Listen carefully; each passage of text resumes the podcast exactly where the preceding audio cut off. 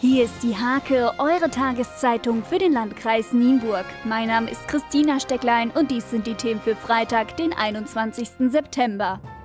Am Donnerstagabend wurde das Nienburger Altstadtfest traditionellerweise mit einem Fassbieranstich eröffnet. Direkt für gute Laune sorgte die deutsche Rockmusik der regionalen Band Meilentaucher. Die Organisatoren bedankten sich bei allen Unterstützern und wünschten den Besuchern auf dem Kirchplatz ein schönes Fest.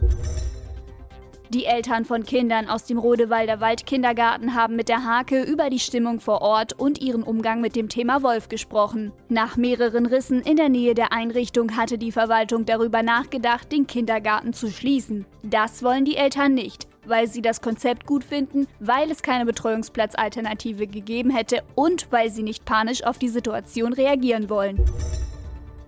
Ein wichtiger Abschnitt der Nieburger Südumgehung ist so gut wie fertig. An der 55 Meter langen, 12 Meter breiten und 10 Meter hohen Brücke über die Bahn müssen nur noch einige Restarbeiten erledigt werden. Der Bau der zweiten Brücke verzögert sich hingegen. Die Arbeiten am Bauwerk über den Meerbach sollen erst im Frühjahr 2019 beginnen.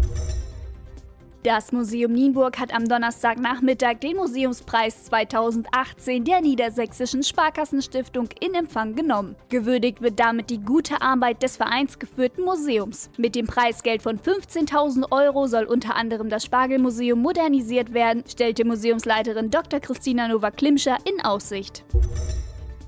Zum Weltkindertag ist es mittlerweile gute Tradition, dass die Kindergartenkinder der Uchter Kindertagesstätten gemeinsam auf den Rathausplatz ziehen, um auf den Weltkindertag aufmerksam zu machen. Am Donnerstag erhielten sie dabei Unterstützung vom Verein Moortaube Uchte und 31 Tauben, die als Symbol dafür starteten.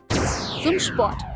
Der Negativtrend der vergangenen Woche hält an. RW Estorf Lesering unterlag auch auswärts beim TSV Bassum deutlich mit 0 zu 5. Damit sammelte das Team von Trainer Lukas Wiatkowski in den vergangenen vier Spielen 19 Gegentore, traf dabei lediglich einmal. Der Nienburger Steve Keke ist bei den Recken zuständig für ganz besondere Erlebnisse. Jetzt sucht er ein Nachwuchshandballteam aus dem Kreis Nienburg, das vor dem Bietigheim-Spiel als Einlaufkids mit auf die Platte in der TUI Arena möchte. Am Gewinnspiel teilnehmen könnt ihr über die Homepage der Hake. In der Fußball-Landesliga reist der SVW Steimke Freitagabend zum OSV Hannover. Dort startet das Team von Trainer Volker Datan den nächsten Versuch, den ersten Saisonsieg zu landen. In der Bezirksliga empfängt der TuS Drakenburg um 19.30 Uhr den TuS Kirchdorf.